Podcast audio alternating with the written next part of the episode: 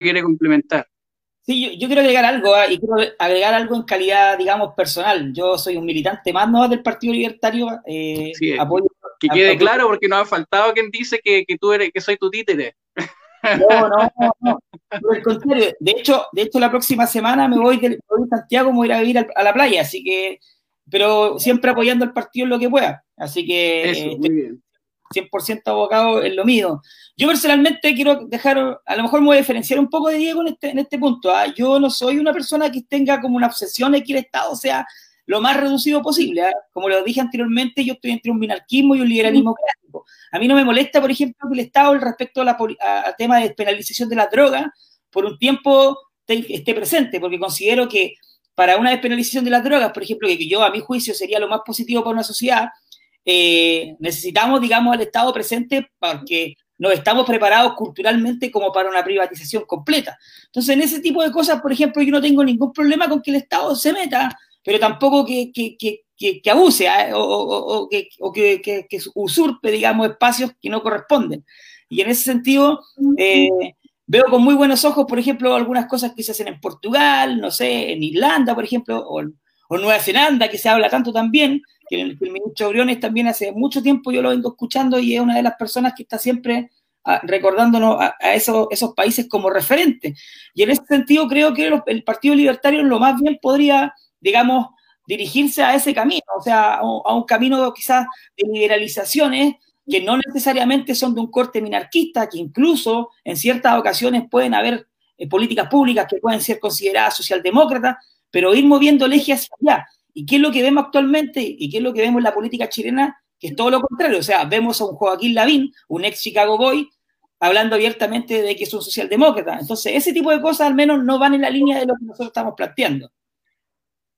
Claro, o sea, yo lo mencioné, a lo mejor eh, no quedó claro, pero yo, yo, hablé como de visiones generales, pero el camino tiene que ser obviamente paulatino, no hay llegar y ya, Pongámosle que mañana sale el electo libertario y se corta todo el Estado de una, eso no, no, no, no es posible. Hay que, hay que hacer este trabajo político en paralelo con el cultural, obviamente, y para eso estamos trabajando, proyectándonos en un plazo, en mediano plazo, 10, 15 años, pero claro, lo que dice Álvaro es cierto, no, no, no puede llegar y ser eh, a raja tabla, como dicen, sino tiene que seguir siendo paulatinamente.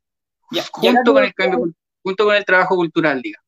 Sí, acá quiero hacer énfasis también en lo que el Diego, por ejemplo, que el Diego yo escucho todas las entrevistas que da, y el Diego siempre remarca el tema de que el Partido Libertario se toma en serio el cambio cultural. Y a eso nos referimos con el cambio cultural. Ya no nos referimos necesariamente a que, digamos, la sociedad en sí eh, busque liberalizarse lo más posible y, o libertinaje, como ciertas personas tratan de, de, de culparnos, por ejemplo. No, nosotros creemos que los cambios tienen que ser graduales. ¿Por qué? Porque sabemos que la sociedad eh, latinoamericana, y acá voy a sonar medio, un poco, incluso puede sonar medio fuerte, pero consideramos que, por ejemplo, lo que vimos ayer en, acá en Chile, lo que vimos en Bolivia, está bastante lejos de ser una sociedad neozelandesa, por decirlo de alguna manera. Entonces creemos que los cambios tienen que ser de forma gradual para que la gente de a poco vaya, digamos, de alguna manera alimentándose de libertarismo y de liberalismo clásico para que vea al Partido Libertario como un proyecto político que sí podría tener potencia a futuro, ¿ya? Porque sabemos que en Latinoamérica los proyectos libertarios todavía son mirados como un proyecto, digamos, de nicho, algo más bien de carácter radical. Y eso, por ejemplo, en otras esferas políticas no, pasa tanto, al menos los partidos liberales clásicos.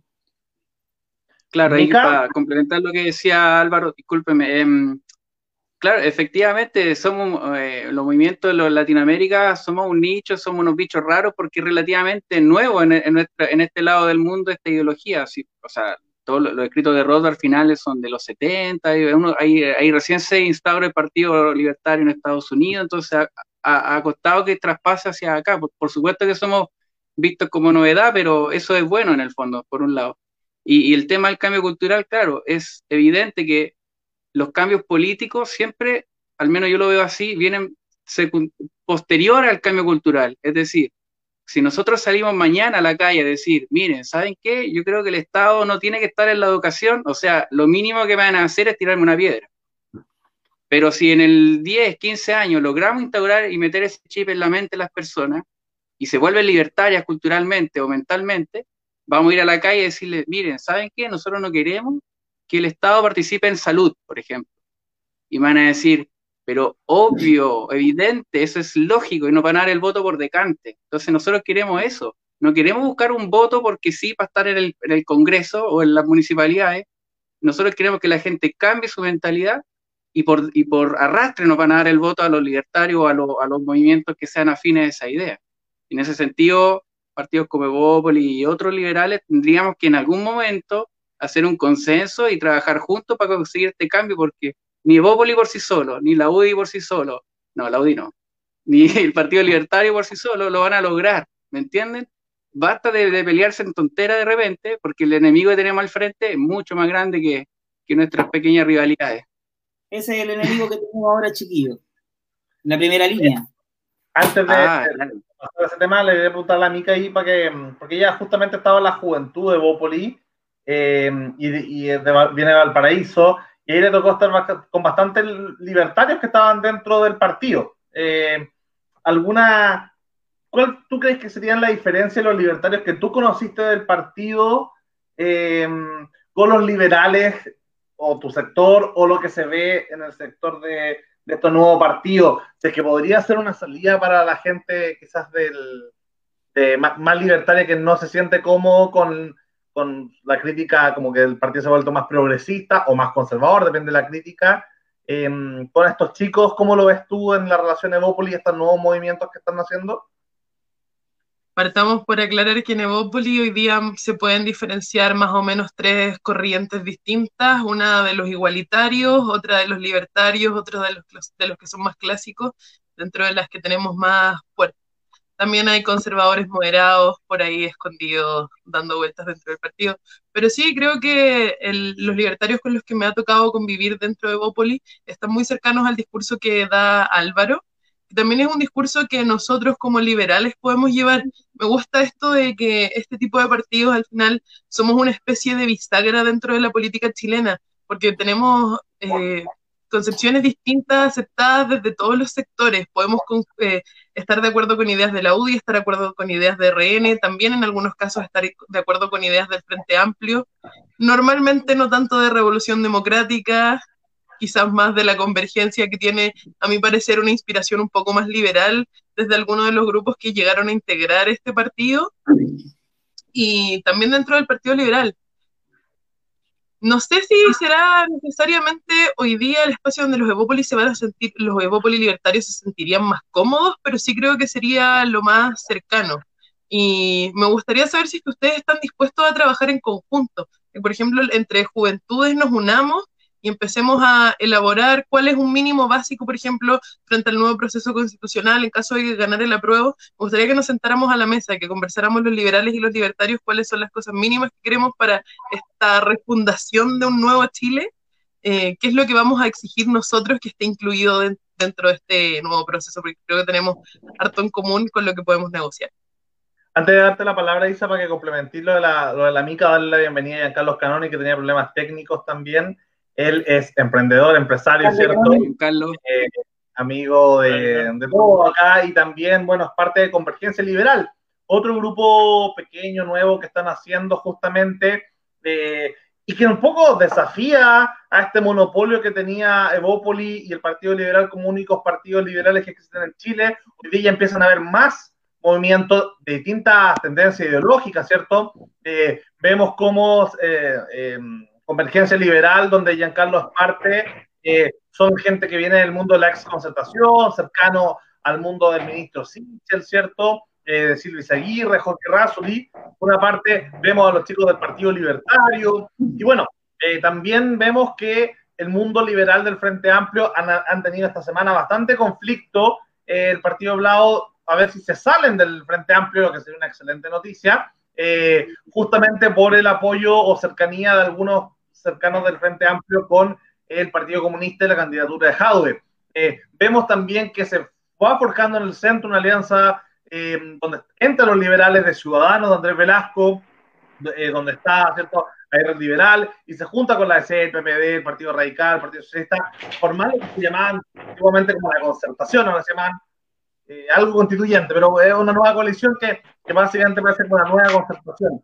Entonces, un poco preguntarle ya a Giancarlo para darle la bienvenida también. ¿Cómo siente que, que están los espacios ahora en el mundo liberal, entendiendo que se están creando ustedes, que se están creando los libertarios? ¿Cómo lo ven? Bueno, primero, hola, disculpen la tardanza, pero problemas técnicos siempre hay. Bueno, mira, yo creo que primero partir diciendo que para mí, para lo que es convergencia liberal, creo que estamos justamente en una etapa, en un proceso político en el país que es tremendamente importante para cualquier aspiración política de centro liberal. Creo que este es un proceso en el cual si lo sabemos aprovechar, eh, creo que podemos ser muy influyentes como liberales libertarios, eh, muy bien como decía la amiga, tratando de hacer los nexos en todos estos eh, movimientos nuevos que se están forjando.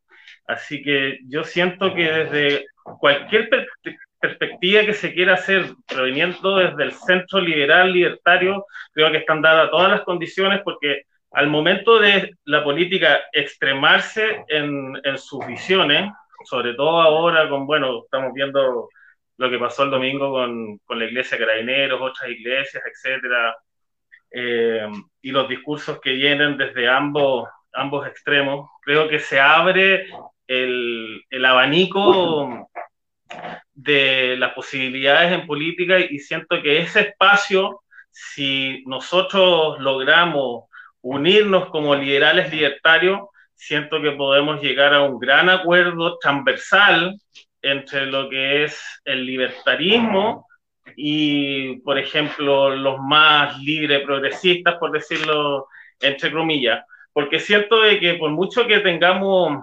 apellidos distintos, siento que las bases que nos unen son mucho más importantes que las cosas que nos dividen. Entonces, siento de que si de alguna manera nosotros logramos hacer un programa o ponernos de acuerdo en lo que son los valores, principios y, y, la ética que, que nos une como liberales libertarios, siento que es mucho más fuerte lo que nos une que lo separa.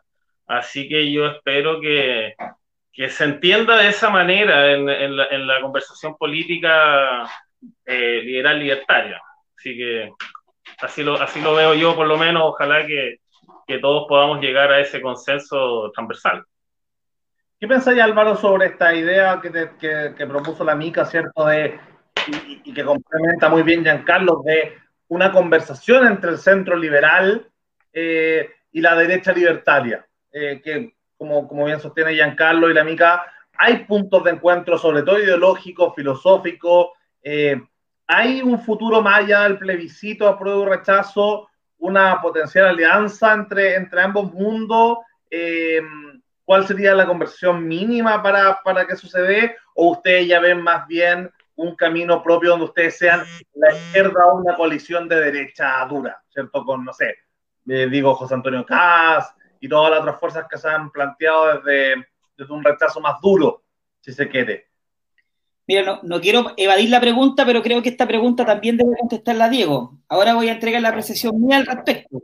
¿ya? Mira, la, la verdad yo personalmente eh, gente del mundo del centro liberal tengo amigos. Me llevo súper bien y de hecho me atrevería a decir que personalmente me llevo mejor con la gente del centro liberal que con la gente de la derecha madura. De hecho, por ese lado me tienen bastante mala. Quizás por mis planteamientos más, más liberales en temas morales o, o, porque he sido categórico también con respecto al tema de los derechos humanos del régimen de Pinochet, quizás por ese tipo de cosas.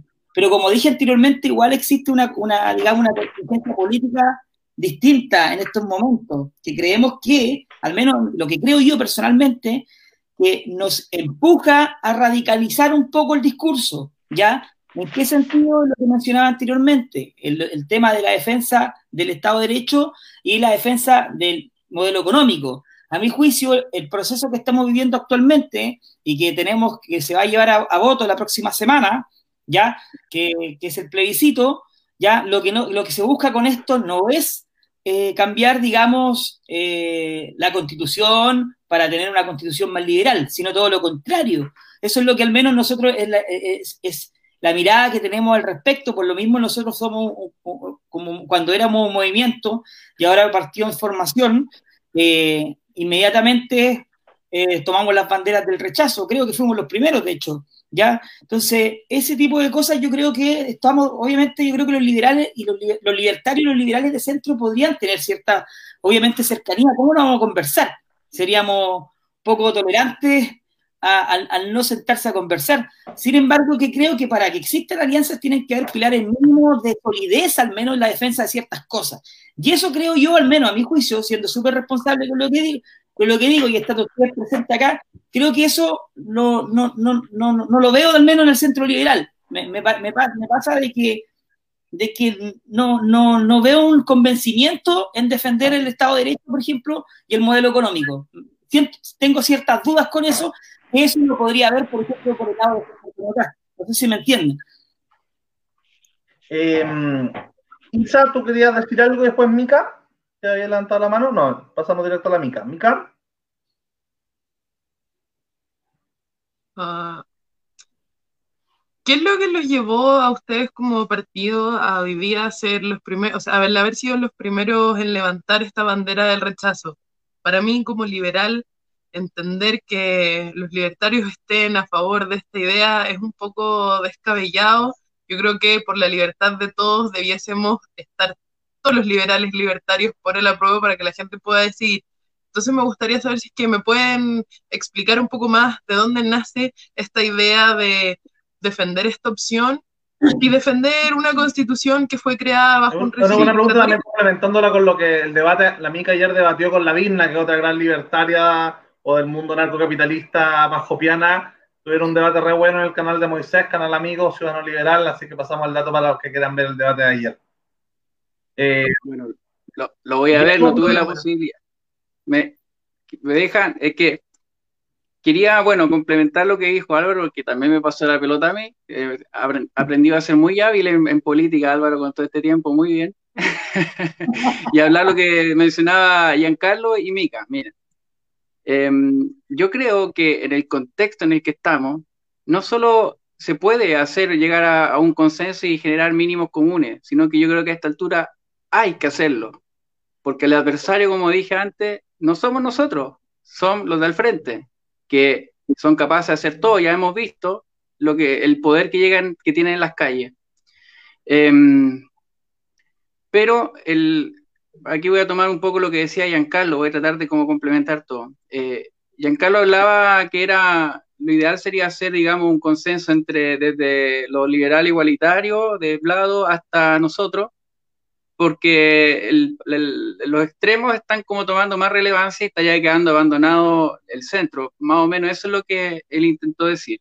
Yo creo que eso suena muy lindo, muy eh, muy soñado, pensando quizá en el mediano o largo plazo. Yo creo que en este momento es bien difícil hacer eso porque no podemos olvidar que Chile está viviendo un contexto de, revuelta, dicen algunos, que creen que esta es una cosa más bien anarquista o revolucionario que crean lo otro, pero claramente está viviendo un proceso radical de quiebre eh, en la confianza institucional. Y cuando eso pasa, en verdad que el centro pasa a ser un poco irrelevante porque lamentablemente Chile se dividió en dos. Me encantaría que el centro tuviera más relevancia, pero actualmente creo que no, que no, no se puede hacer hasta que no pase toda esta convulsión social. ¿Por qué tomamos la bandera del rechazo? Porque nosotros nos hemos propuesto desde el principio defender, desde el inicio, defender principios, ideas así sin sin bemoles, digamos. En ese sentido somos radicales con los principios del libertarianismo. Y nosotros no es porque queramos defender la constitución de Pinochet o la de Lago, depende cómo uno lo quiera plantear, sino que pensamos que las bases institucionales o, las instituciones que se crearon en base a los principios que la constitución consagra son los más apegados a nuestros ideales. Y, y, bueno, y además de eso, los resultados de, de, este proceso político de este sistema son buenos en general. Obviamente tiene sus fallas, pero nunca antes los chilenos fueron menos pobres, nunca antes tuvieron mejor calidad de vida, etcétera. Hay un montón de índices que yo creo que todos los manejan tanto mejor que yo. Em, y por eso nosotros salimos a rechazar, porque nosotros creemos que en este contexto revolucionario, que, se, que escaló a una confrontación directa el 18 de octubre, pero que viene forjándose desde antes, em, la, la, nueva constitución vendría a ser una forma de institucionalizar este proceso que está llevando a cabo la izquierda más radical. Entonces nosotros le queremos poner un freno a esa izquierda.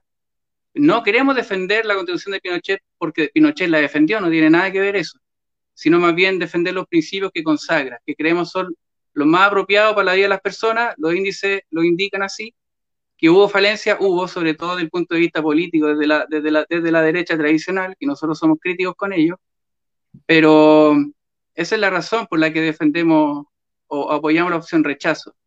¿Puedo hacer un alcance? para cerrar, para cerrar, vemos difícil que en una eventual asamblea constituyente, considerando el contexto político, la hegemonía que está en el lado de la izquierda radical, vaya a salir una constitución liberal. Si pierde el, rechazo, por supuesto que vamos a intentar igual meter a, gente afín a nuestra idea a la asamblea, a la convención constituyente, para evitar que sea lo, para hacer que sea lo menos, lo menos de izquierda posible. Pero eso es básicamente a grandes rasgos la, lo que nos llevó a elegir el rechazo del mismo 25 de 15 de noviembre, perdón. Sí, yo quiero complementar un poco lo que dijo el Diego, ¿ah? y la verdad es que ahí tengo una diferencia fundamental con la MICA, con la visión que tiene respecto al liberalismo, porque nosotros vemos el liberalismo como un fin, no simplemente vemos el liberalismo como un método de hacer política, porque por el ejemplo que tú pones, o sea, todos los liberales deberíamos ser demócratas y estar apoyando la prueba, y apoyar, digamos, un cambio constitucional desde cero, etcétera, etcétera. Pero nosotros estamos convencidos de que este, este proceso político está, digamos, inmerso dentro de una, una, cultura que va en contra totalmente del liberalismo. Entonces nosotros vemos como un fin este proceso político como antiliberal. Entonces por eso no lo apoyamos. Si fuera por apoyar el método, obviamente deberíamos apoyar algo que fuera democrático. Sin embargo, la, la misma, digamos, acuerdo por la paz y la nueva constitución es lo que dice que, eh, bueno, no, el acuerdo por la paz nunca se cumplió, eso lo vimos ayer. Ya, ya, ya vemos una, una falla, digamos, del Estado en este sentido pero el acuerdo de la paz también y la nueva constitución también conlleva la opción rechazo, que básicamente nosotros decimos rechazamos porque creemos que este proceso político nos va a llevar a un ambiente, digamos, social que va a ser menos liberal que lo que tenemos ahora. Por eso nosotros apoyamos el rechazo. Y lo otro, yo creo que como demócratas, y si tenemos respeto por la institucionalidad chilena de los últimos 20 años, no podemos hablar de que estamos en la constitución de Pinochet. ¿ya? Porque vamos a desconocer el trabajo de la firma de Ricardo Lago, eso a mi juicio yo no lo acepto. Yo creo que hay que ser claro y hay que enviarnos en parte a la institucionalidad que tenemos ahora y la constitución ya dejó de ser hace mucho rato de Pinochet, una constitución, digamos, que fue reformada en muchas ocasiones y que lleva la firma de un presidente que fue electo en democracia. Mira, yo no sé si hablo...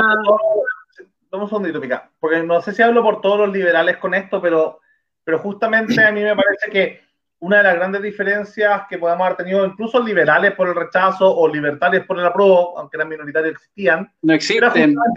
Existen, Los conozco, son Al menos nuestro partido no. Eh, al agua, güey. ¿Ah? Déjalo al agua porque no los conozco. Gabro, si lo conocí. Gabro, es libertario por el apruebo, que es bien anarcocapitalista. ¿Quién? Eh, ya, está bien, está bien. Gabro.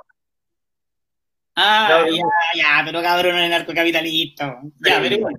ya. La cosa es que hay, hay, hay libertarios minoritariamente por apruebo y hay liberales también yo diría que minoritariamente por el rechazo, pero claramente uno ve que hay hartos libertarios por el rechazo y hartos liberales por la prueba.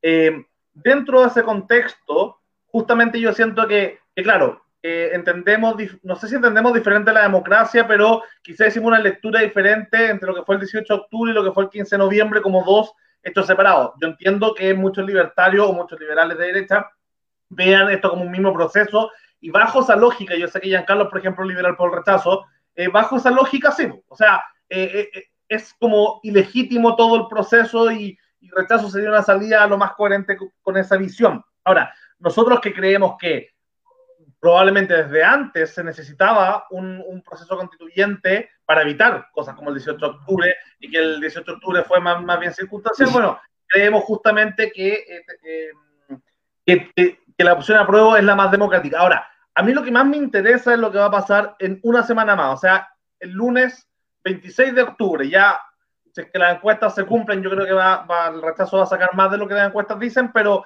se llega a cumplir que gane la prueba, eh, es lo más probable que nos ve la encuesta, al día siguiente, yo creo que liberales y libertarios eh, vamos a estar igualmente comprometidos con el tema de, de la defensa del libre mercado, por ejemplo, con la defensa de las libertades individuales, con la defensa del respeto al Estado de Derecho. Yo creo que en eso... pero si llega a cumplir la prueba, eh, es lo más probable. Estás con eco, Lucas. No, Giancarlo, Giancarlo tenía... Ahí sí.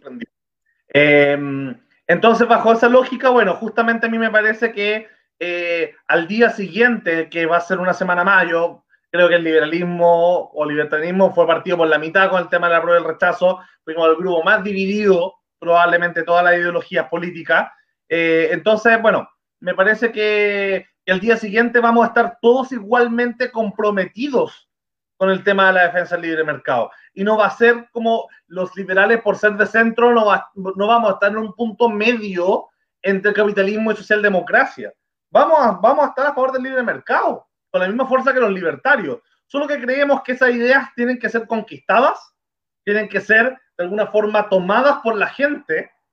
Eh, y, y, ahí nos, el, el, tema del plebiscito nos da una oportunidad única, y ahí yo creo que ustedes tienen una ventaja tremenda, eh, porque han hecho una pega cultural fuerte el mundo libertario, sobre todo a través de YouTube y otras plataformas, que han salido a, luchar por su idea, que han salido a, jugar a la cancha. Quizás los liberales lo hemos hecho súper poco. Eh, entonces a mí me parece que van a tener una oportunidad bastante fuerte, vamos a tener una oportunidad bastante fuerte de defender las ideas, por ejemplo, el libre mercado en la cancha. Eh, Isa, y después Mica. Yo quería ver si no, yo quería sacarles una premisa, así como que el, el titular para mañana. Eh, lo mismo que estaba diciendo Luca, el, el, lunes vamos a ver qué pasa. Yo creo que esta es la opción para que la nueva generación millennial, youtuber, se empiece a apoderar un poco de la política y empecemos así como ya a ganarle de espacio a los que conocemos como los mismos de siempre. La primicia que quiero de ustedes es, van por, o sea, de ganar el apruebo se van a tirar por constituyentes, tienen un plan, ya lo pensaron, saben con quién se van a aliar, porque obviamente yo cacho que lo que van a tener que hacer es tirarse como independientes y agregarse a una lista. Tienen visto con quién se tiraría la lista, tienen listos algunos candidatos constituyentes, cuéntenos la firme, porque hace rato yo vengo diciendo ya, hora de empezar a, a mentalizarse, el lunes ya se tienen que poner a trabajar cómo van a llegar a la constituyente.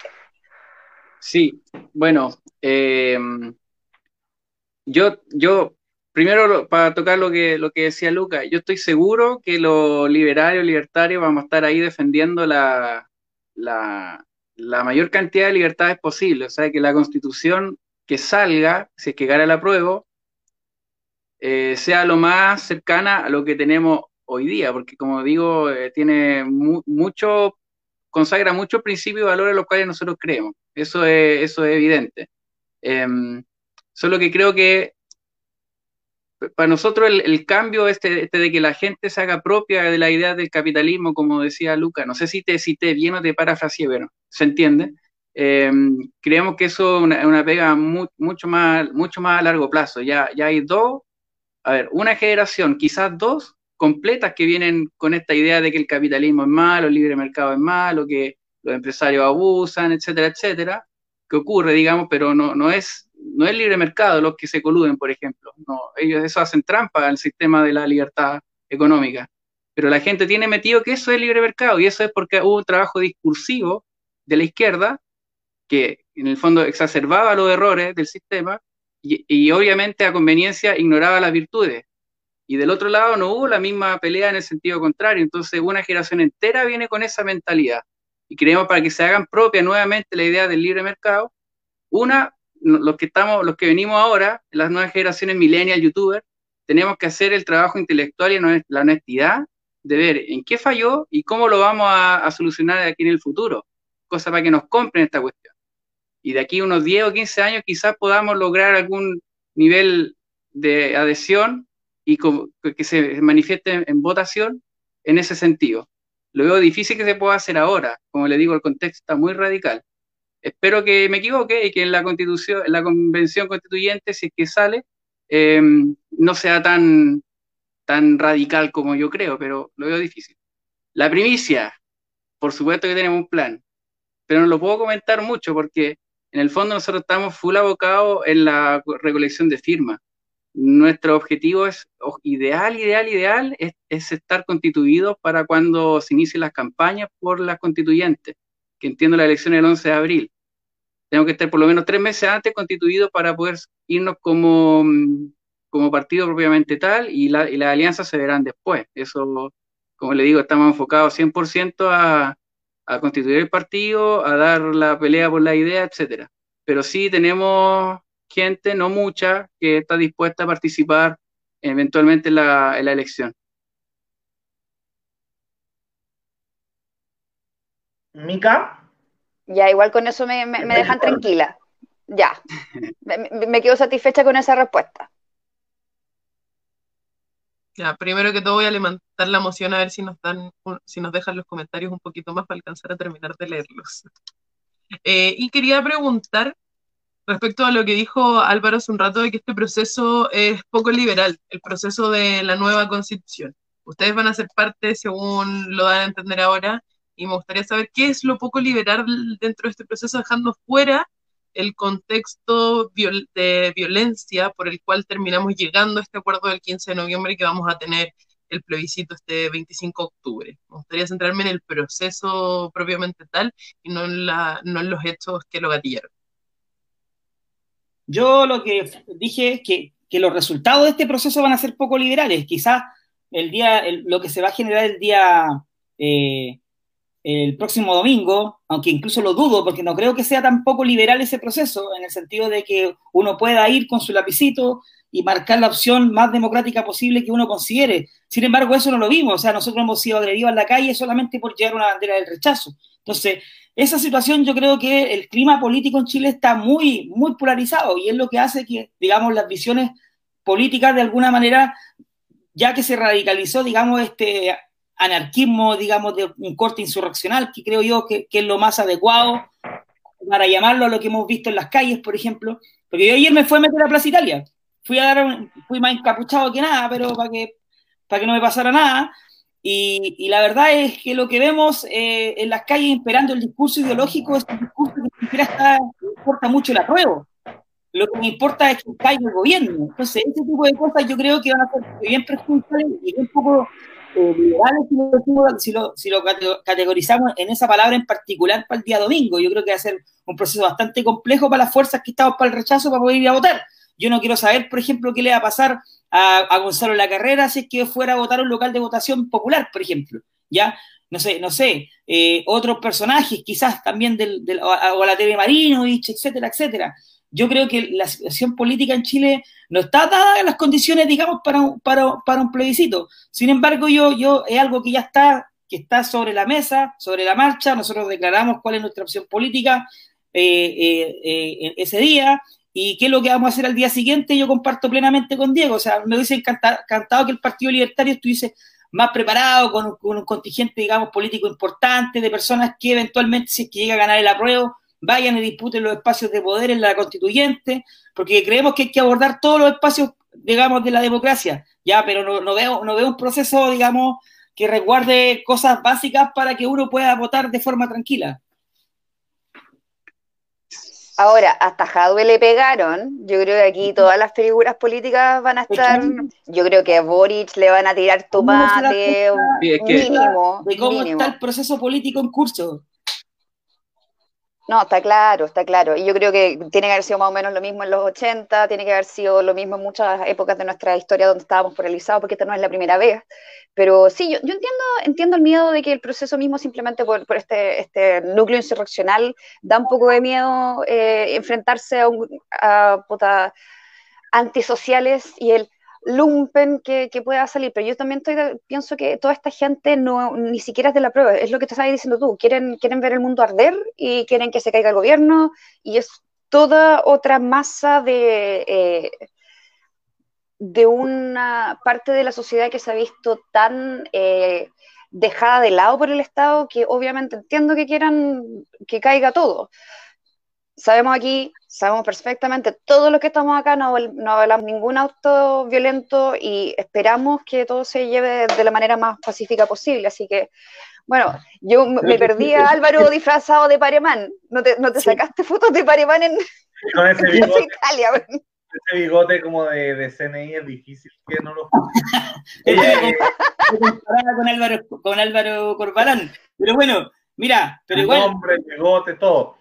Ese, em, ese, tipo de cosas, Isa, por ejemplo, yo jamás la diría, porque en el fondo, ahí tú, aunque tú no lo quieras, de alguna manera estás justificando la violencia al decir, eh, entendible de que estas personas salgan a la calle y, a quemar todo, que eso. Entendible, no justificable. Entiendo el etos detrás de su lógica, pero no lo justifico. Son dos cosas súper distintas de mi posición. Ya, eso Carlos, quería tener la palabra de, antes.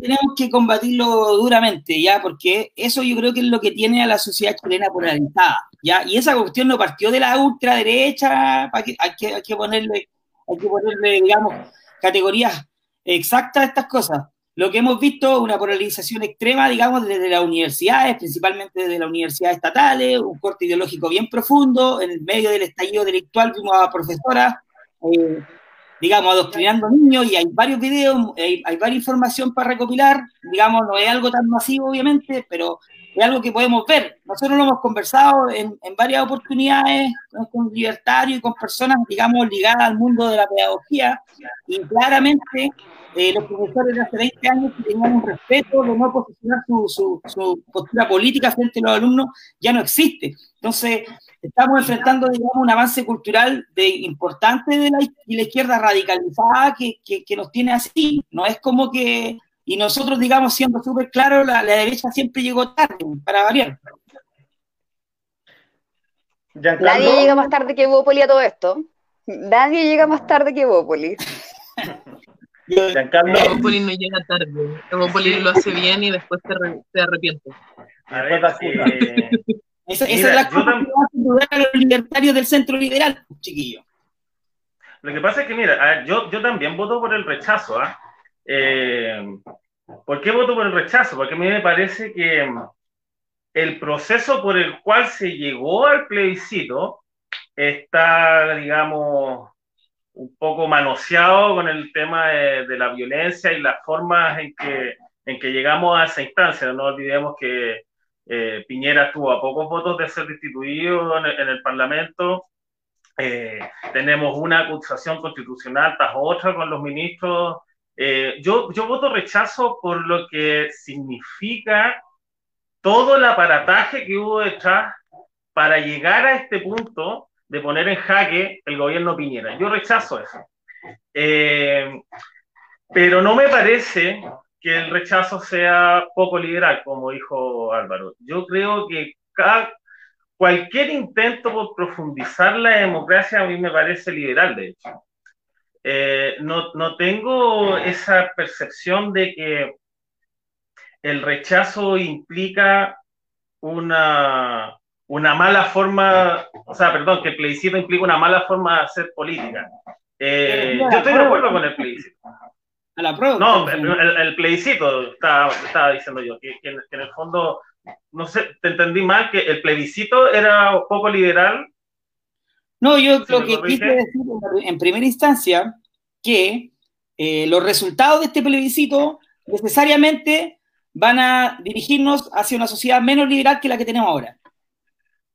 Ya, correcto. O sea, sí, evidentemente está riesgo. Yo pienso lo mismo. O sea, yo, yo en cierta forma, yo rechazo porque eh, lo escuché el otro día. O sea, ¿qué posibilidad hay de que esta constitución sea más liberal a la actual? Yo creo que las posibilidades de que eso ocurra es mínimo. Eh, por lo tanto, por lo tanto, uno de, de mis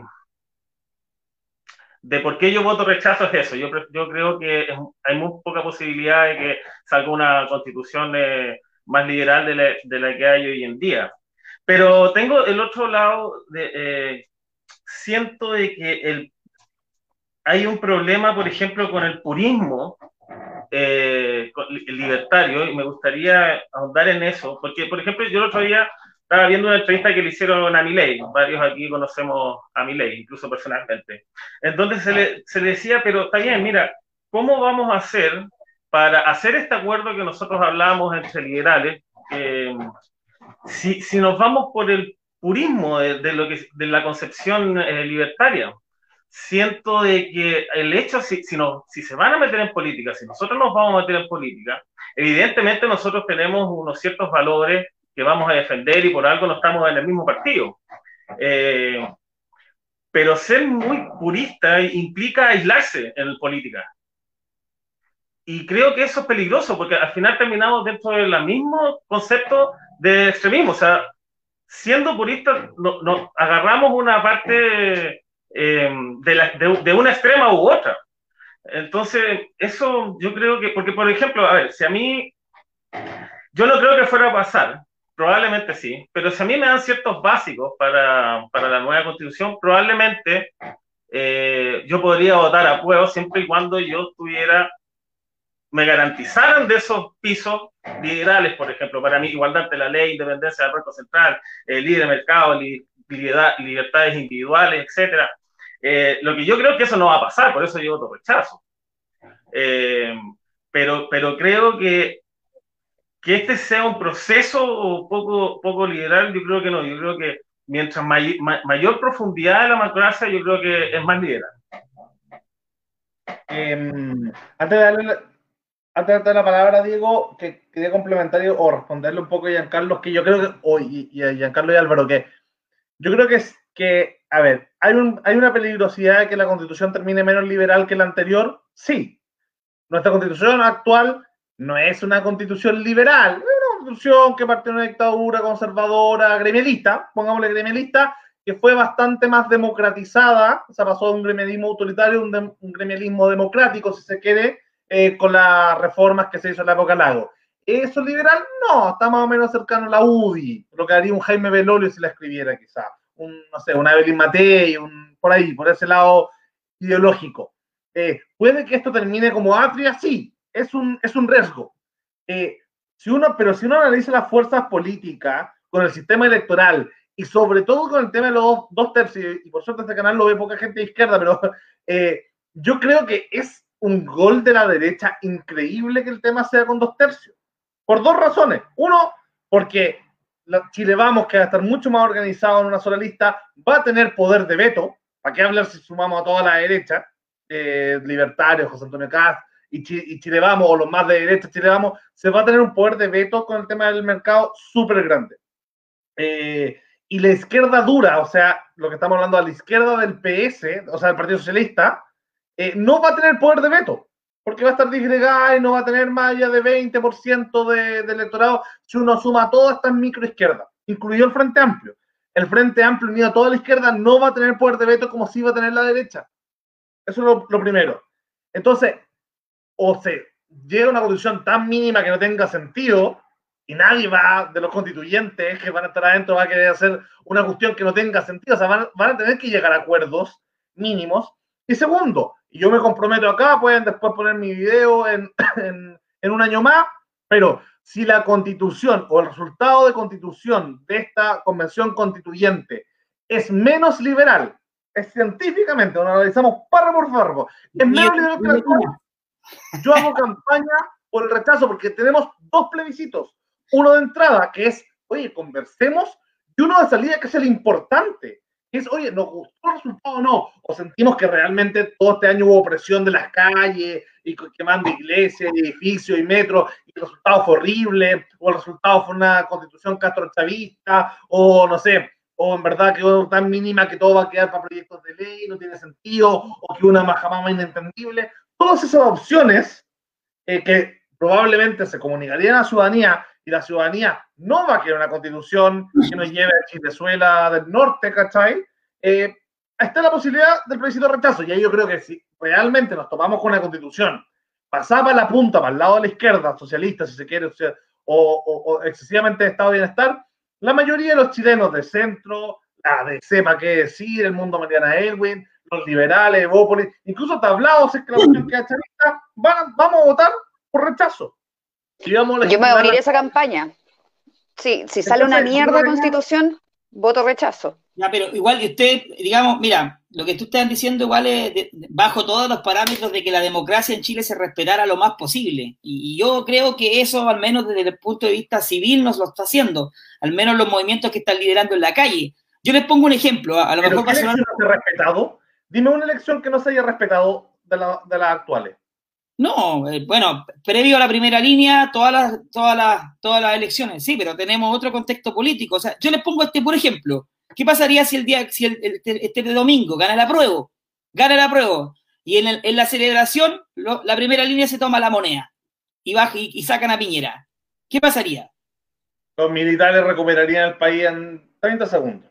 No creo, no sé. Yo no, no, no lo veo con esa, con esa fuerza política. No, porque porque no, no, los militares no van a hacer algo que los lleve a una situación de conflicto innecesariamente. Acá Piñera no se iba a arrancar en helicóptero como Morales. Acá, en general, la institucionalidad empresarial, jurídico, política, etcétera, acá no se usó la fuerza como se podría haber usado porque no fue necesario.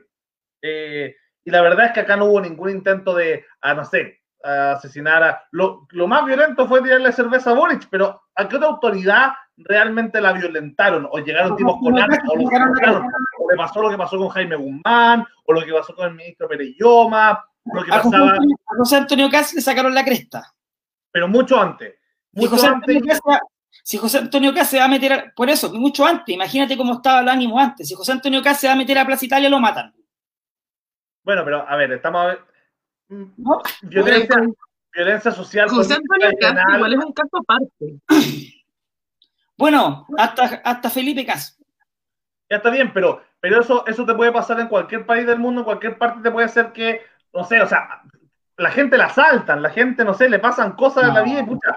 Sí, pero, a ver, no podemos decir que a José Antonio Cas cuando le pegaron o a Felipe Cas cuando lo echaron de la, de la marcha feminista, no me acuerdo cuál era, eh, eh, viviéramos en un clima de violencia política. En ese tiempo Piñera ganó con 55% y con 4 millones de votos, entonces eh, no, vivíamos en un clima de ultra izquierda como para decir que, andaban funando los políticos en general. Esto puede pasar en cualquier parte del mundo, en cualquier sociedad, en cualquier momento le puede pasar a cualquier político. El día le pasó a Hadwe.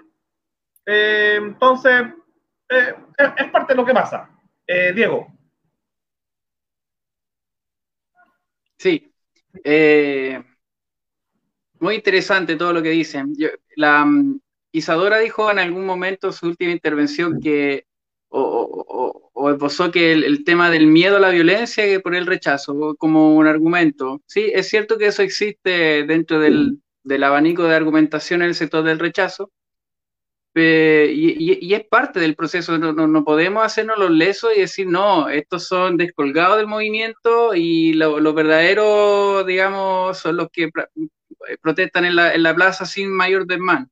La violencia es parte de, estamos en esto gracias a un acto violento y, y, tienen, y tienen, que, tienen que pensar que, como yo les decía, esto es un proceso que viene incubándose hace tiempo. La violencia, si, uno mira hacia atrás, hacia las manifestaciones del 2006, 2011, la, fueron cada vez escalando un poco más en violencia, al punto que, por ejemplo, las tomas eran consideradas un acto democrático y el, año pasado, antes del, del, del, del, tema del metro, los del Instituto Nacional usaban bombas molotov, las tiraban desde adentro, usaban simbología anarquista en clase, y eso era considerado como un acto democrático o de manifestación de, los, de, los jóvenes, y fue en el fondo, la violencia fue increciendo con el tiempo e iba como aumentando el umbral de tolerancia de la sociedad. Y tan, tanto es así que cuando quemaron, no sé, ¿cuántas estaciones metro? Más de 100, ya, ya, no, ya no sé, muchas. El 18 de octubre, al día siguiente, la sociedad, digamos, mayoritariamente, salió en marcha a respaldar estos actos de, violencia extrema y validándolo como un, método de, manifestación legítimo. En cualquier sociedad sana, en cualquier país del mundo, la quema de un metro es considerado acto terrorista, y no solo por la autoridad, sino por la gente.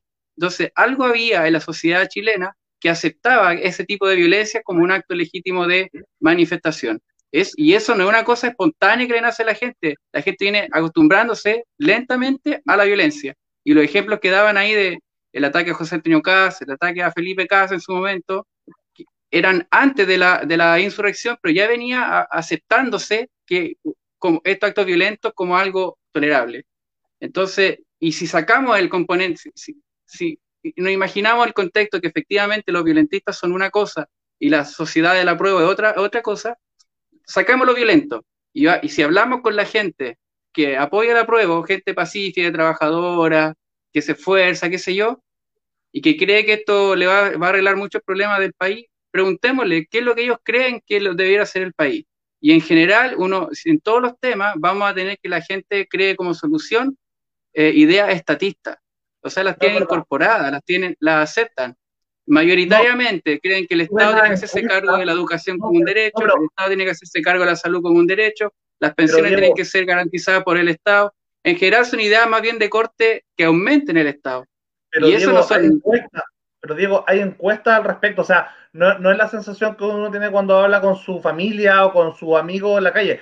Hay encuestas serias de la Universidad Católica, del CEP, de un montón de centros de estudios que analizan estas cosas. Y la verdad es que no, que la mayoría de la gente, para suerte y virtud de, de los libertarios, la mayoría de la gente sigue creyendo en el esfuerzo personal sobre el esfuerzo colectivo, incluso en el tema del 10%, que me acuerdo que los libertarios hacían harto tema para que uno pudiera acceder al 50%, no al 10%, o sea, iba mucho más allá que Pamela Giles, eh, se, se en esa votación se, perdió, se perdió el fondo solidario. La gente celebró que podían retirar sus propios fondos, un 10%, pero se perdió el fondo solidario, o sea, la gente no estaba ni ahí con el fondo solidario. La gente es, en, somos uno de los países más individualistas del planeta. Yo estoy feliz con eso. Eh, entonces, si tú ves y analizas las encuestas culturales, no es verdad que la gente sea más socialdemócrata. Cuando se le pregunta a la gente qué tipo de país o sociedad quieres, la gente dice Nueva Zelanda, Australia, Canadá. Le ganaron a Suecia, que es como el país del Frente Amplio, ¿cierto? Eh, lo, queremos ser países anglosajones. Cuando la gente se le pregunta eh, si condena la violencia del 18 de octubre, sí, la gente condenaba la violencia. Y yo incluso, si analizo este Majamama de petitorios que fue el 18 de octubre, que yo estuve en contra, se parecía más a una campaña de Franco Parisi que de Eduardo Arte. Una cosa como, como más bien populista de derecha o populista ya de centro, si se quiere, que, que, que sí marchamos para convertirnos en Chilezuela. Y de hecho, cuando se pasó el acuerdo del 15N, se retiró el millón y medio de personas que salió el 25 de octubre, se retiró a sus casas, condenó la violencia, ¿y quiénes quedaron hueando en la calle? Disculpa. monos, monos avalados por el Partido Comunista, por la Mesa Unidad Social, por el Partido Comunista, una minoría. Se fraccionó el Frente Amplio. O sea, estamos hablando que los que siguieron eh, dejando desastre, avalados por la Mesa Unidad Social, eran mucho más minoritarios que el millón y medio de personas que salió el 25 de, de octubre a pedir fin al toque queda y sobre todo contra la violencia policial, que a mí me sorprende que en general los libertarios no estén duros contra la violencia policial. Lucas, disculpa que te interrumpa, pero por ejemplo tengo una diferencia bien profunda ahí, porque por ejemplo yo creo que si una persona tú le preguntas directamente si quiere un, quiere un, un país donde exista más emprendimiento, obviamente te va a decir que sí, pero el tema es que creo que no están culturalmente preparados para aceptar políticas, para digamos, digerir políticas públicas de un corte liberal. ¿Por qué? Porque abrazan automáticamente las propuestas, digamos, eh, de un corte más, más socialdemócrata o socialista. Porque estoy seguro, que, estoy seguro, que, estoy seguro que la misma gente que te responde en esa encuesta, que tú consideras como una encuesta de opinión que necesariamente tenemos que apegarnos a ello, lo cual no estoy de acuerdo, esa misma gente que te responde de que está de acuerdo de que Chile tiene que haber mayor emprendimiento, también está a favor de las farmacias populares. Porque lo considera bueno, ¿no? No es porque eh, tenga arraigado consigo mismo una visión de libre mercado, una visión no es holandesa. Pero si tú, si, tú, dices cerrar la otra farmacia, están a decir que no. Probablemente te dicen condenar los oligopolios que están, incluso los tribunales de libre competencia, que en Estados Unidos la cuna del capitalismo son más duros todavía cuando hay colusiones. Eh, y muchos, muchos libertarios, sobre todo, critican ¿cierto? el crony capitalismo, el capitalismo de amigote, ¿cachai? Bueno, Justamente yo creo que la gente tiene eso, tiene introducir una cosa libertaria en los Lourdes Álvarez de decir, oye, estamos en contra del capitalismo amigote, no estamos contra el capitalismo. No queremos que se. O sea, yo creo que el tema de las farmacias populares es un castigo a la colusión de las tres farmacias que habían como cadenas generales culturalmente. ¿Y la, inmobiliaria popular también es una condena? No, pues son, son propuestas que la gente se traga fácilmente y no existe necesariamente un ejemplo previo de un acto de corrupción para que la gente se traiga ideas estadistas. Eso es lo que voy yo. Y lo otro, lo de la condena a la violencia, yo honestamente no, ahí creo que tengo una diferencia fundamental contigo, Lucas, porque yo cada vez que veo un ataque a una iglesia, me meto a Facebook, veo cualquier medio que puede ser categorizado como medio de derecha y la mayoritaria, mayoritaria reacciones son me divierte. Yo la verdad creo que está subestimando lo que está pasando a nivel cultural en Chile, lo que pasa en las poblaciones, la visión que existe respecto al Estado, respecto a los empresarios. Yo creo que esa gente tiene mucho poder ahora y lo estamos, al menos creo que desde el punto de vista del centro liberal, lo están subestimando mucho o lo están categorizando un mínimo que creo yo que es mucho más grande de lo que se piensa, al menos. Ahora tú mismo subiste un, un meme contra los grandes empresarios porque están a favor de la prueba. Entonces, tú mismo también ayudáis a fomentar eh, ciertas ideas anti-empresarios, ¿cachai? Anti-grandes empresarios. yo creo que el 18 de octubre, más que verlo en código de derecho Yo defiendo el libre mercado, yo no defiendo a Luxic per se por ser Luxic.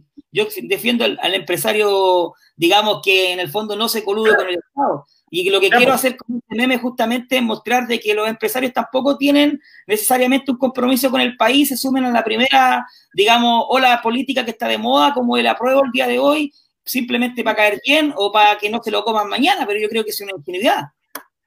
Ya, pero es que justamente yo creo que esa, esa lucha cultural, yo creo que en lo que pasó el 18 de octubre, lo que pasó en general, lo que ha pasado, y esto se venía incubando hace mucho más tiempo, es que sí, hay un sentimiento anti-elite más que, más que una cosa de izquierda porque se quiere más Estado, el chileno promedio no quiere más Estado, lo que, lo que quiere es como parar el abuso y hay una sensación de abuso instaurado de ciertas cosas clasistas o, o, capitalismo de amigote o no sé, o, o de apitutamiento que tú mismo has explotado bastante y que, y que los, dos tuvimos, los dos tuvimos la campaña Parisi y Parisi explotó más que nadie en Chile. O sea, hay una cosa evidentemente anti-elite que abusa y, eso fue el gran despertar. De hecho, fue contra los Boric, contra los Hadwe, contra la derecha, contra eso. Y la Vina está aprendiendo porque se siente cercano, porque está en un matinal y no parece el elite que abusa, sino al revés.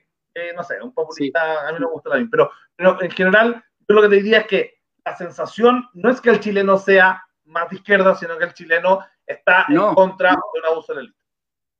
Sí, eh, como ir complementando un poco, eh, efectivamente yo no creo que el chileno se sienta más de izquierda, pero tampoco se siente más de derecha. O sea, la mayoría dice yo no soy ni izquierda ni derecha, pero eso no importa, porque lo que importa es cuáles son las categorías que asumen, cuál es el discurso que asumen. Y en general, a, pesar de esa encuesta que habría que ver la muestra, cuáles son las, me imagino que es lo más, lo más heterogénea que hay, pero en general la gente cree que la educación es un derecho, que la salud es un derecho, que las pensiones son un derecho y que el Estado debiera proveer o garantizar que esos servicios se lleguen a la, gente. Y no son ideas libre mercadistas per se, están en contra de hecho que los privados eduquen, que los privados tengan salud porque se generan esta brecha, etcétera. No, pero eh, Diego, no es que si no la gente no hubiese metido durante los últimos 30 años a su gente en colegio eh, particular subvencionados por sobre los públicos, los colegios públicos iban en decadencia justamente porque la gente prefería los, prefería la iniciativa privada que la iniciativa pública. Y de hecho, bueno, salió una, encuesta hace poco que la sacó la tercera que hizo la Universidad Católica, eh, que mostraba post-estallido social, cómo estaban ideológicamente repartidos los grupos y la gente conservadora pro libre mercado era la mayoría, era cerca del, del 40%, mientras que la los liberales pro libertad mercado y pro libertad individuales éramos más o menos el 20%. Entonces, era la gente pro mercado, era mayoritaria. Sigue siendo mayoritaria en este país y eso no va a cambiar, no se engañen. La mayoría de la gente es pro libre mercado en este país. Esperemos que eso se lo es, pero no Lo sabe. Pero es evidente que lo es, pero no lo sabe. voy a estar de acuerdo eh, contigo, pero si no es porque no es. Igual es, evidente que es cierto que la, la, la, ¿cómo se llama? el sentimiento anti-élite es transversal. Aquí en, el, en, nuestro lado, digamos, se ve lo mismo. O sea, en las marchas del rechazo no hay nadie de la UDI, no existe RN, no existe nada de eso. Em, pero yo estoy seguro además también que estoy muchas de ese millón y medio, no sé cuántas personas, yo estoy seguro que no todos eran de izquierda. Eso es, eso es, eso es verdad. Y, y también estoy convencido que varios se convencieron de que este proceso llevaba a, bueno, lo que hemos, lo que hemos conversado. Pero sí, yo, mira, hay encuestas y todo, pero yo he percibido, fíjate lo que les decía, que hay como una sensación de que el Estado debiera hacerse más, pero claro, tú, tú lo empiezas a hincar un poco y dicen, mira, en verdad no, ¿cómo lo van a pagar, etcétera? Y después le, dan la vuelta, pero la, primera respuesta, así como la espontánea, casi que es que la educación en derecho, hacer un derecho, etcétera. Em, claro, pero eso, Sí, yo quiero acá limitar. Es que sea una respuesta. Ah, perdón, perdón, Alberto. No, me quiero limitar al comentario que dice que dejen hablar a la Isa. Así que te doy el, pase. es que sabéis que eso es algo que nos tenemos que, preocupar, porque a fin de cuentas lo que tú estás diciendo es cierto, es la primera, ¿cachai? Es lo visceral, que es lo mismo que, que tira la, piedra en la calle y yo me imagino que algunos llegarán a su casa a arrepentirse, pero va a haber, piensa que va a haber un proceso de decantamiento, de decantación de todas estas ideas eh, en dos años. Esto, esto no, la gente ya de piel te va a decir, no, la salud es un derecho. Pero yo creo que nadie dice, nadie quiere salud estatal. ¿cachai? Nadie, aparte de, bueno, los que en verdad todavía siguen admirando a Venezuela y Cuba, que son un porcentaje mínimo, pero puta que gritan fuerte, nadie más que ellos quiere salud pública, pública, pública, así como de real pública, medio NHS, que en verdad bien más o menos. Eh, todos quieren, el chileno es ni chicha ni limonada. Quieren lo mejor del capitalismo y lo mejor del socialismo. Quieren salud, pero quieren que sea un hospital privado. Quieren educación para todos, pero quieren que sea un colegio privado. ¿cachai? Entonces, eh, va a tomar un tiempo de cantar esa, eh, ¿cómo se llama? esas reacciones de flor de piel, pero el momento de votar en el plebiscito de, salida, que va a ser en dos años más, yo creo que ya la gente va a ser como, ah, ya, lo que pasó con el 10% es el mejor ejemplo, mejor ejemplo. Después las encuestas, después del retiro del 10%, apuntaban a que toda la gente era como, no, bueno, sistema de reparto, murió.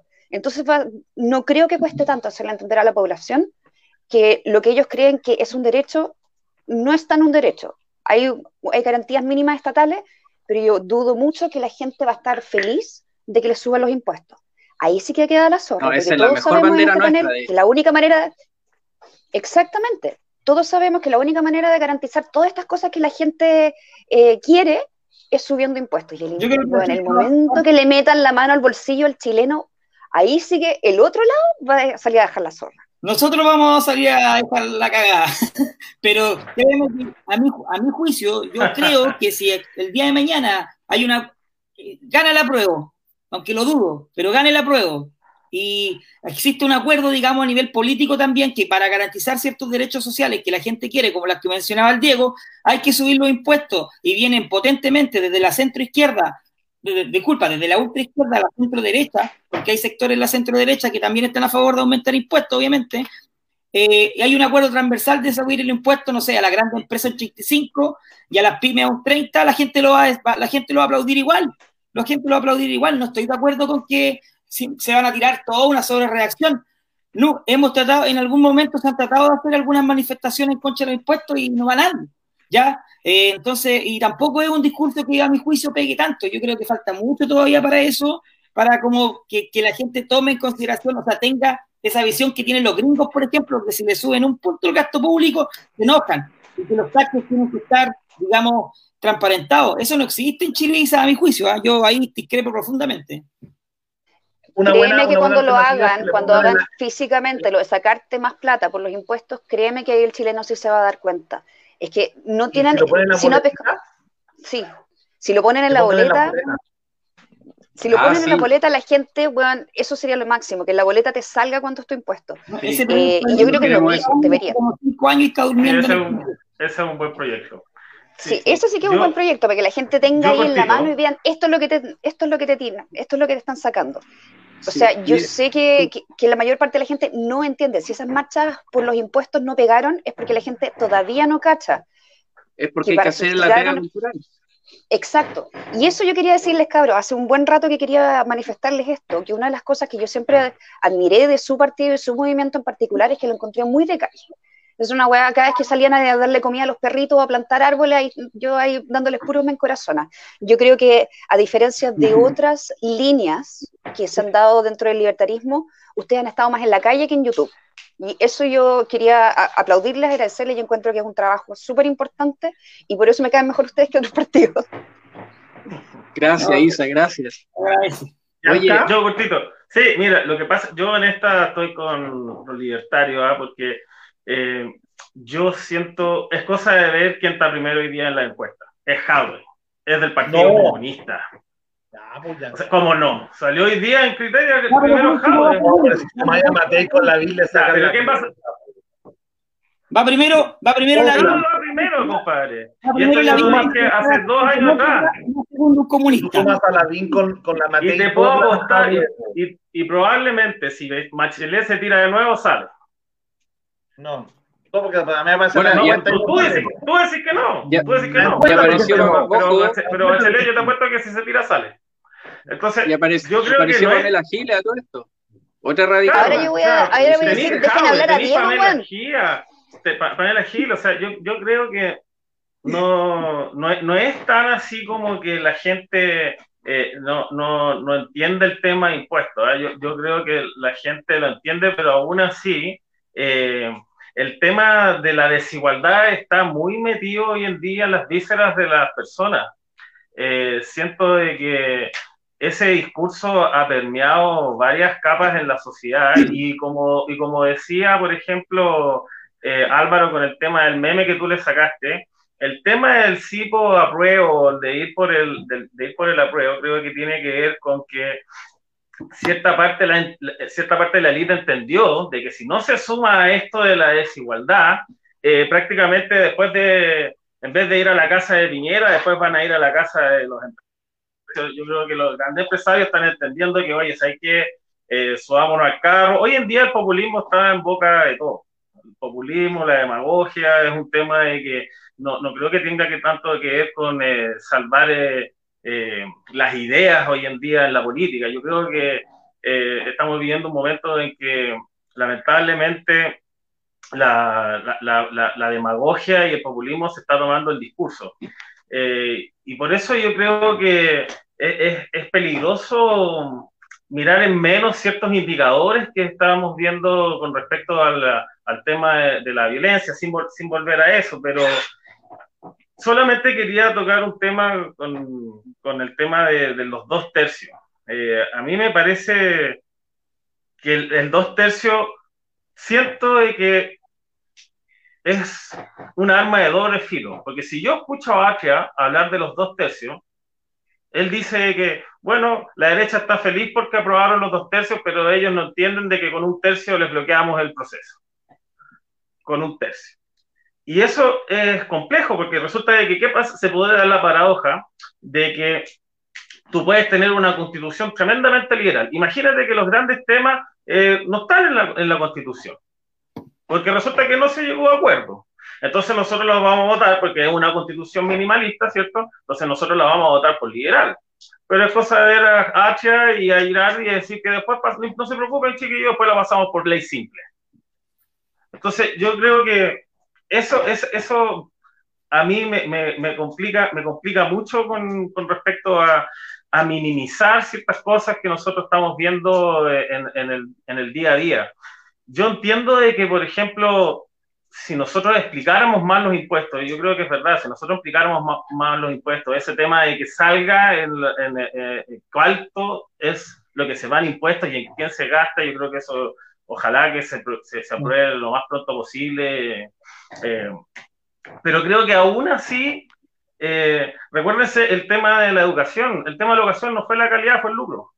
Sí. El tema, de los, el tema de los hospitales no fue si era, eh, no, no, sé, no, sé, no, era así la, la calidad de, de, de, los hospitales, sino que quién iba a hacerse cargo de, de la administración de, los, de los hospitales. Por lo tanto, Bachelet eliminó los hospitales que estaban en, en proceso de, de concesión. Y, y así, yo, yo, creo que hay muchas cosas que han ido erosionando en, en la mente de la, de, de, de la, población, como decía Diego, el tema de que la educación se pasó a derecho, la salud es un derecho. Yo, yo estoy de acuerdo siempre y cuando entendamos de cómo, cómo vamos a hacer para que eso se pueda lograr en, en, un mínimo, porque si nos vamos a poner a subir los impuestos a las empresas, como decía la Camila Vallejo la otra vez que ella aplaudía y que no sé a dónde habían subido los impuestos, resulta que los de nosotros eran más altos. Y, y, y, tenemos, y tenemos los impuestos de los más altos, creo, en la, en la OSD en relación a, a la empresa. Entonces, yo, yo, yo, creo que hay ciertas cosas que nosotros minimalizamos que son importantes para la batalla de, ideológica, o sea, de, la, de, la, discusión de, de fondo, más allá de... Giancarlo, y quiero tomar un poco, qué bueno que pusiste en discusión el tema de, de, la, de, las elecciones presidenciales, porque ahí va el punto que yo le mencionaba delante a Lucas. Eh, ahí vemos la desconexión y aquí me eh, tomo como, como comentario el comentario de Álvaro Ramírez, que falta mucha educación cívica en Chile. Por, por eso yo hacía adelante, ponía énfasis, ponía énfasis en el tema de las preguntas, por ejemplo, que las encuestas te dicen las personas te pueden responder que quieren más emprendimiento, pero al mismo tiempo están eligiendo en, la, los primeros lugares en las encuestas, hay una desconexión entre lo que la gente quiere y entre lo que, lo que la gente vota. Y esa es, mi, esa es mi preocupación, porque la gente puede querer mayor emprendimiento, pero esa misma persona puede votar por Huawei, o puede votar quizás por la que es una persona que, digamos, de los... De, de, los, de los pilares liberales o neoliberales, como le quieran llamar, no sé, o gremialista, no tiene nada. Entonces, esa desconexión a mí me preocupante. Entonces, yo creo que a lo mejor la gente, si bien puedo entender a Lucas, que a lo mejor la gente no quiere que el Estado controle a sus hijos o el Estado imparta una educación o imparta un, esti un estilo de salud, a lo mejor si tú les preguntas a ellos, directamente te van a decir que no. Pero por la falta de educación cívica, sí van a votar por una persona que propone eso. Y ese es mi problema, esa es mi preocupación es bueno que pasemos al tema presidencial, porque yo quería preguntarle a ustedes qué liderazgos ven, qué liderazgo les gustaría apoyar a usted eventualmente desde, desde el mundo libertario. Pero, pero solo más o menos, si uno analiza todas las encuestas que han salido esta última semana, lo pasa a números absolutos, en general te da que la centro derecha tiene sumado más del 50%. Estamos hablando que Joaquín Lavín anda por el 28% en términos absolutos. Eh, Matei la está empatando. La suma de Matei más Lavín duplica Hadwe en, en, todas las encuestas. O sea, esa es más o menos la realidad. Y sí, ya, pero, puede ver un polarizado. Eh, a mí no me interesa realmente en Chile. A mí me interesa lo que defienden realmente. ¿Defienden ideas de derecha? ¿Defienden ideas de derecha? Quiero decir. Me parece que Matei sí. Diego no lo hemos dejado hablar. Dale, Diego. Sí, no. Eh, con respecto al tema presidencial, me lo han preguntado varias veces, ahora que doy harta entrevista, me la preguntan siempre, y la respuesta que les tengo es la verdad, que es, nosotros no hemos debatido internamente a quién apoyar, pero sí hemos definido que la persona que sea en su momento, cuando empiece el debate presidencial, porque además estamos en otros temas nosotros internos de formación de partido, tiene que ser una persona que defienda la mayor cantidad de nuestras ideas posibles Ojalá un candidato libertario, pero si no, el que más se le parezca. En ese sentido, hacemos un punto en que no vamos a apoyar a líderes porque sí o a personas porque sí. Vamos a, apoyar las ideas y los principios que defiendan. Y más allá de eso del, mira, e, eso por un lado, con lo que decía Luca, el tema de, la, encuesta, eh, si sumamos a cada persona, eh, suman el 50% más uno, lo encuentro bien, pero no encuentro que sea lo más relevante en el momento, en, la política. O sea, siempre yo veo a la sociedad como una taza de leche y la nata es solamente lo que vemos nosotros, los partidos políticos, el Congreso, el gobierno. De ahí para abajo tenemos todos los cuerpos intermedios, los juntas de vecinos, los gremios, los clubes, etcétera. Y, y, ahí está el poder, pues. si el poder, la democracia está en la gente. Entonces, qué bueno que tengamos harta votación y que probablemente quizás salga un candidato de derecha en la próxima elección, a pesar de todo esto, pero ¿de qué va a servir si las bases no, en el fondo no, no comulgan con las ideas de ellos? El, Chile Vamos en el último tiempo, es una de las principales críticas que yo le hago, yo creo que todos los libertarios hacen, se dedicó solamente a buscar votos, a conseguir cuotas de poder. Y eso no era suficiente. Y Sebastián Piñera fue el mayor ejemplo. Ganó con el 55%, pero en 18 meses ya nadie lo quería, ni siquiera sus bases. Todos le dieron la espalda. ¿Por qué? Porque ellos no se dedicaron a propagar ideas y hacer que la gente asuma las categorías y los principios del libre mercado que decían defender. Si no tenemos eso en la población, jamás vamos a tener un cambio real. Por más que tenga, hayan presidentes de derecha, va a estar siempre la izquierda que está en las bases, eh, como golpeándole el, panal de abeja y, y dejando embarrada social, digamos. Hay que dar una pelea larga y por eso nosotros votamos rechazo, además de lo que ya hablamos, que esto es un golpe al proceso que ellos, ellos están culminando ahora, ellos se sienten a punto de vencer el neoliberalismo, en sus palabras, así, pero a punto, a punto, nunca estuvieron tan cerca. Y, este es un golpe a ellos. Y, yo creo que a partir de los, grupos que apoyan al rechazo, tenemos que empezar en el largo plazo a construir un relato y un discurso, apoyado con los datos, por supuesto, que tenga igual fuerza y equivalencia que la izquierda, para disputar realmente el poder donde está, que es en las bases, no en la elección. Ese es un error que nosotros como jóvenes debemos aprender y no repetir en el futuro, porque si no, vamos a estar 20 años o 30 años con, con ideas de izquierda muy duras en Chile y probablemente nunca más volvamos a tener una constitución liberal. Y eso es la razón importante por la que yo personalmente rechazo. Yo creo que es, eh, apunta, humildemente apunta a lo, a lo, esencial en política. Eso. Oye, Álvaro, tú como un ciudadano común y corriente más del Partido Libertario, como un militante de base, eh, si yo te nombro estos seis personajes presidenciales y tú no tienes que ordenar de mejor a peor del mundo liberal, de mejor a peor. Tú, tú, me dices, yo lo voy a tirar al azar, tú lo ordenas. Ya. Eh, José Antonio Cast, Felipe Cast, Briones, el ministro Briones, el ministro Jaime Belolio, eh, Sebastián Sichel del Banco, del Banco Estado y eh, Vanessa Kaiser del Centro de Estudios Libertarios. Ordénamelo de mejor a peor. Vanessa Kaiser es la mejor. ¿Ya? Segundo. Segundo, José Antonio Castro. Ya, tercero. Eh, Briones. Cuarto. Felipe Cas. ¿Y quién queda? Sichel y Jaime Belolio. Belolio y Sichel. Y tan mal Jaime que era libertad de desarrollo, bien capitalista. Lo tuvieron ahí ustedes. Ah, es el último Chicago Boys, le decían. ¿No? lo mismo que le podríamos llamar de, que lo que le queda de Chicago Boy a la Bimpo. Ah, es, distinto, el, liberal clásico Jaime Belolio que el socialdemócrata la Bimpo. Al menos en sus autodefiniciones.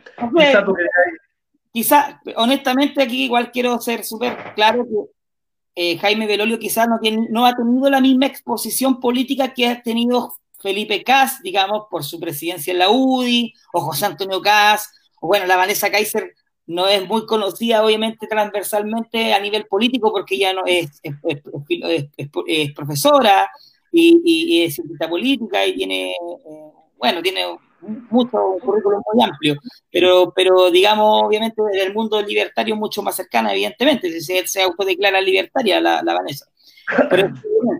y, y como te digo, Creo que mi voto por Fichel y por, y por Jaime Belolio son porque existe mayor también desconocimiento respecto a ellos. Pero, pero lo veo muy, lo veo muy dubitativo a Jaime Belolio últimamente. Entonces, como te digo, a mí, a mí eso es lo que me pasa con, con este tipo de, de liderazgos que, que, están conviviendo dentro del liberalismo, ya sea en el centro liberalismo o en el liberalismo clásico incluso que no me dan ninguna certeza de lo que el día de mañana van a hacer a nivel político. Ese es mi problema. Y me cuesta darle un voto de confianza a gente así. Isa. Chiquillo, eh, Isa, ¿te puedo interrumpir? Para ir cerrando. ah, estamos, es que se iba a preguntar porque ya tengo que, dejarlo. Yo tengo que ir a trabajar, si para mí ya empezó la jornada laboral. No, súper cortito. Eh, yo creo que más que eh, la izquierda como nuestro enemigo común, yo creo que nuestro enemigo común son las fake news y las consignas. Yo creo que lo, más importante es algo que estaban mencionando ustedes, es que es la batalla cultural lo que tenemos que empezar a ganar. Eh, las fake news están tomándose el poder, las consignas de no más FP, no más lucro, que son, están completamente vacías si tú las miras de fondo. esas es las que están ganando porque puta, los eslóganes pegan más fuerte, ya así de simple. Y una batalla que yo no sé cómo la vamos a dar. Pero, por ejemplo, para mí lo, que fue más terrible, no sé si se recuerdan el, el proyecto de modificación que había eh, de currículum educacional, donde supuestamente ya no iban a pasar historia en, en tercero y cuarto medio. Esa fake news bueno, prendió como pasto seco porque la gente realmente pensaba eso. Lo que la gente nunca entendió porque no se leyeron el proyecto era que todos los contenidos de historia que se dan en la PSU alcanzan a ser pasados entre primero y segundo medio y lo que se hacía no era sacar deporte de la malla, sino que era que en vez de historia se ponía educación cívica y filosofía como ramos eh, no optativos, ¿cachai? Como ramos obligatorios. Y lo mismo que estábamos hablando de la falta de educación cívica se hubiese eh, arreglado con un ramo de educación cívica que la gente no entendió que eso era parte del proyecto, ¿cachai? Entonces, yo creo que para nosotros es más terrible el tener que estar peleando con las fake news más que con la izquierda misma, porque como ellos ganaron la batalla cultural hace mucho rato, lo único que vamos a hacer es empezar a revertirlo, explicarle a la gente lo que son los impuestos, em, empezar a partir de educación cívica desde las bases, ¿cachai?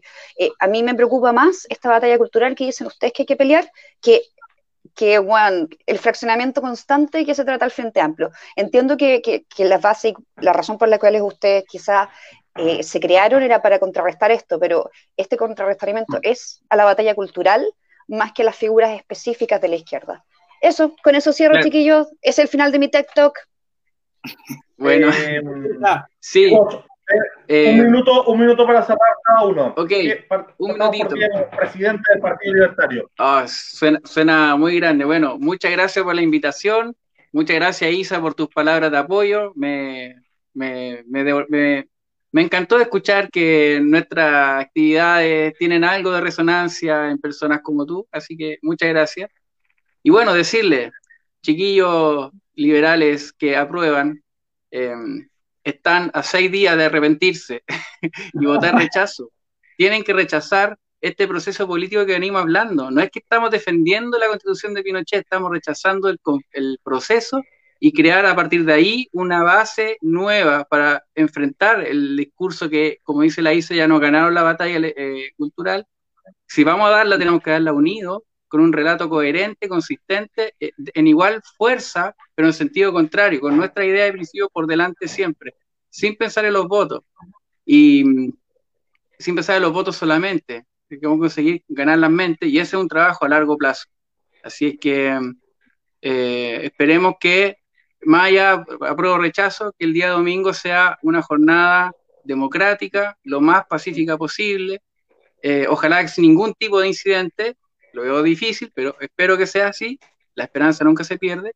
Y, bueno, el 26 veremos cómo seguimos la relación entre liberales y libertarios, pero de, así a grosso modo, los, los adversarios no son ustedes los liberales, ni tampoco los libertarios para ustedes. Entonces, nada, trabajar en conjunto, pensar en el Chile del futuro, no en el Chile del 26 de octubre, en el de 10 años más.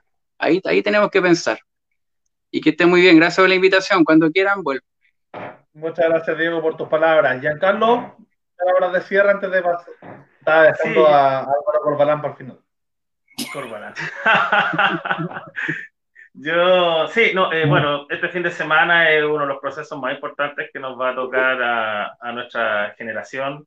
Eh, yo llamo a ir a votar, yo llamo a, a dar la pelea, creo que independientemente de lo que nosotros pensamos eh, respecto a la ideología que tenemos cada uno, eh, creo que es un proceso del cual no nos podemos restar.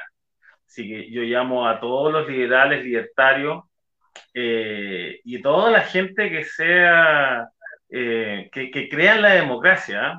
Yo, yo creo que este es un proceso que de verdad tenemos que reforzarlo y respetar el resultado. Eh, creo que eso es lo más importante en ambos casos. Siento que una vez que termine este proceso, va a partir un, nuevo Chile, sea rechazo o sea apruebo. Va a partir un nuevo Chile, que es el Chile que nos toca a nosotros construirlo. Es una, es una responsabilidad de nuestra generación, es una responsabilidad que tenemos que tomarla y tenemos que ganarnos el derecho a ser partícipe de la historia del Chile, como dice Diego, a 10, 15 y sobre todo a 30 años. Así que yo hago el llamado a la gente a que se, se sume al proceso constituyente, en fin, y, y, eso. Yo creo que, como dice Diego, los liberales tenemos que unirnos y respetarnos, sea cual sea el resultado, y después trabajar juntos. Y como dije al principio, tenemos más cosas que nos unen que nos separan. Así que espero que una vez que termine esta batalla de trinchera, nos sentemos, nos demos la mano y dejamos, bueno, sé que de aquí para adelante, borrón y cuenta nueva, hagamos las cosas como corresponden y, bueno, y hagamos un Chile mejor para todos. Gracias por la invitación. Muchas gracias, Giancarlo, por tu... Saludos a todos, abrazo a los compañeros. Por tu primera aparición en, el medio, amigo, Giancarlo Canoni de Impresos Canoni emprendedor. Y bueno, le publicó un libro hace poquito, ¿cierto? Eh, sí, sí, bueno, hicimos un libro para el CEL, de hecho. Ah, tú, lo imprimiste, mira. Yo lo imprimí. Está... Mira, unas tarjetitas todavía de, de Canon. de vera, de vera, Así que, bueno, eso era para el CEL y para Ciudadanos Franco. Así es. Muy buen libro, ¿ah? tienen que leerlo todo. Es, una lección obligada. Mi nuevo Mike Está apoyando. así que bueno, desde donde, desde donde se puede apoyando la causa. Pues, así que. Álvaro, tiene que ser. Tu, tu, tu, minuto. Bueno, muchas gracias, Giancarlo. Y, y Álvaro, y ahí hay una pregunta buena que, que era si es que la nueva constitución resultaba más liberal, votaba de apruebo o rechazó la salida. No, si, si es que eventualmente la nueva constitución se acerca mucho más a los principios libertarios, evidentemente voy a votar que sí. Po. O sea, sería un pelotudo, digamos, y la verdad, ese, es mi tema, ¿no? Ese es mi tema, que yo veo bien poco probable que sea una constitución más liberal. Que si llega a ser una constitución más liberal que la que tenemos actual, más libertaria, digamos, más cercana a los principios que, que defendemos, evidentemente la vamos a apoyar. insisto, si es que eh, este proceso llega a ganarlo la prueba, los libertarios en general tienen que estar ahí presente, digamos, dando la pelea política y ojalá tener la más los más candidatos posibles a constituyentes. Y aprovechando mi último minuto de despido, le mando saludos también a todos los libertarios que nos estuvieron viendo, al Jorge Romero, un grande, al Carlito Farfán, a Ignacio también Rodríguez, que no lo conozco en realidad, pero estuvo muy presente en el debate, a la Denise y a todos los chiquillos que nos estuvo viendo, si es que se me olvidó alguno, al Pato Sánchez, evidentemente, al Álvaro Ramírez, que, es más nacionalista, pero también siempre está, digamos, presente en todos los debates que hay. Y quiero agradecerle a ustedes el espacio, al, Rodrigo Cordero también, quiero agradecerle el espacio a ustedes, chiquillos, porque mira, yo creo que después de todo lo que ha pasado en Chile, de la situación del 18 de octubre, las corrientes libertarias con las corrientes liberales se han separado bastante, porque el clima político es áspero. ¿Para qué andamos con cosas? Y si, te, y si somos súper francos respecto a las discusiones, nosotros ¿Para qué, vamos, para, qué, para, qué vamos a andar con doble lectura? Los libertarios creemos que la gente liberal que va por el apruebo realmente ingenua. Y esa es, la situación. ¿Ya? Esa es la situación. No quiero, hacer, no quiero mentirte, Lucas. ¿Para qué vamos a andar con cosas? Pero sin embargo, sin embargo no, llegamos al punto de la intolerancia que yo he visto en ciertos sectores del rechazo que yo he criticado abiertamente, que esa cuestión yo no la paso, eso no la paso, ¿ya? Que que por tener una diferencia política no nos podemos sentar a conversar. Y en ese sentido yo agradezco mucho a Lucas y a, Carlos y a la Isa que siempre nos han estado abriendo espacios para este tipo de situaciones, que quizá a lo mejor con otras personas que han por el rechazo ustedes no podrían tener una discusión, digamos, con un mínimo respeto. Y en ese sentido yo lo agradezco mucho el espacio Creo que pese a lo que pase el 18, o sea, el 25 de octubre, evidentemente vamos a seguir en comunicación, vamos a seguir, digamos, teniendo todos estos debates que son necesarios, siempre con el respeto mínimo. Y eso más, eso más que nada, quiero enviar un gran saludo a todos los que están viendo, a los chiquillos, Lenin, y gracias. Y nos vemos el 25 de octubre, chiquillos, a defender los votos del rechazo y veremos qué pasa después. Estáis muteado, hombre. Estáis muteado. Muchas gracias, Diego Maurita, presidente del Partido Liberal, Libertario, del Partido Libertario. No digas eso, solo libertario. libertario, libertario. Información en el CERVEL, Álvaro Concha, un militante más. Algunos dicen el hombre que maneja la sombra del libertarismo en Chile. Eh, no, pero muchas gracias, Álvaro, por haber participado. Teníamos, teníamos pendiente una conversación hacia hace mucho tiempo. Giancarlo Canoni por acompañarnos también. Eh, en su primera Estamos haciendo el proyecto Sumamos también, por si acaso. después, vamos, eh, después vamos, vamos a dar más información. Estamos haciendo un proyecto de corte liberal también, clásico, que es como lo que yo decía, que la, la idea es hacer un puente entre los, los distintos liberales para, Ahí vamos a hacer un programa tenéis que invitarte ahí a, a Héctor ahí para que conversemos también sobre a Héctor, sí, sí, liberal. Giancarlo, muchas gracias por eh, participar y bueno, evidentemente, bueno, la mica se nos fue, pero se le cayó el internet, pero estuvo ahí, tenéis que probar y la gran Isa Reynolds, la Run chilena siempre ahí. Eh... Bueno, es lo más lindo que me han dicho, weón, me hicieron la semana. Voy a llorar.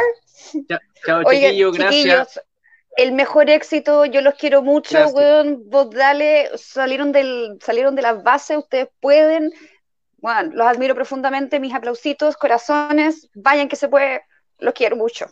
Amén. Gracias, gracias. Oigan, y